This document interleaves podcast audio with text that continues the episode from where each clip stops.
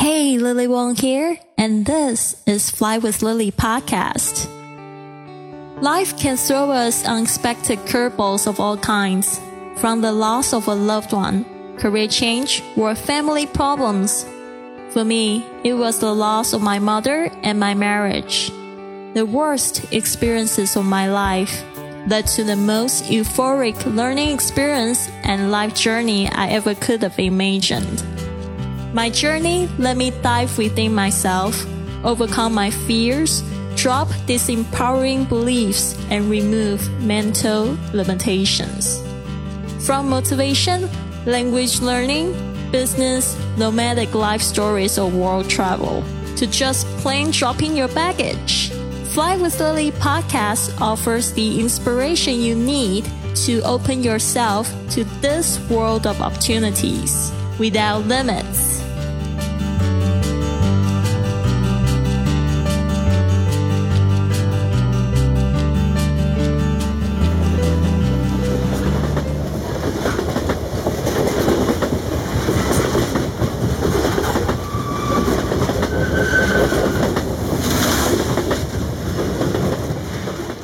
Not all who wander are lost.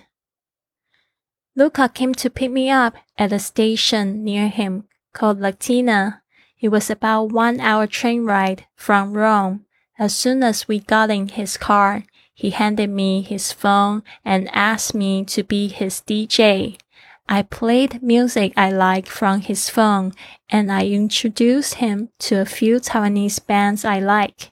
For example, Mayday, and FIR. Luca loved receiving guests and learning English and cultures from couchsurfers. I could also see Luca was indeed very serious about his learning. Every day he spent one hour reading aloud from his book. He was also very keen to speak with me every day to practice his spoken English and showed me all the scenic places around his town. Luca was a photographer and a fitness instructor. He lived by the beach and had a very healthy lifestyle. He gave me his spare room where I could listen to the ocean and wake up to say hello to the beach in the morning. I cooked for Luca almost every night that I stayed with him and introduced him to lots of different kinds of Asian food Luca had an open mind for food too. It was just very nice to be able to show him new food and try new recipes. Luca had a fully equipped kitchen and he didn't mind doing the dishes afterwards. After his fitness class, Luca would take me to nearby beach towns to have coffee and give me tours here and there. Before meeting Luca, I had only seen big cities in Italy like Rome, Milan, and Florence. However, the small town was tranquil and lovely too, especially when walking and enjoying it with a local. One morning after working on the computer, I cried in front of Luca because I felt the uncertainty of the future and it scared me too. I was stressed out. I knew I was going back to Taiwan, but I didn't know what I would do there. It also felt like my travel life was ending too. Luca was so lovely, didn't mind me crying and encouraged me with his own story. He said he could relate a lot to my situation. Just like me, Luca had chosen not to get an office job and became self-employed. However, sometimes this lifestyle had its own downsides and sacrifices too.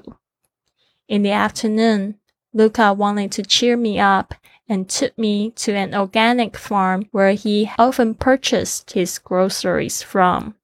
He told me he used to sell eggs from the farm and saw the unhappy chickens in the cage.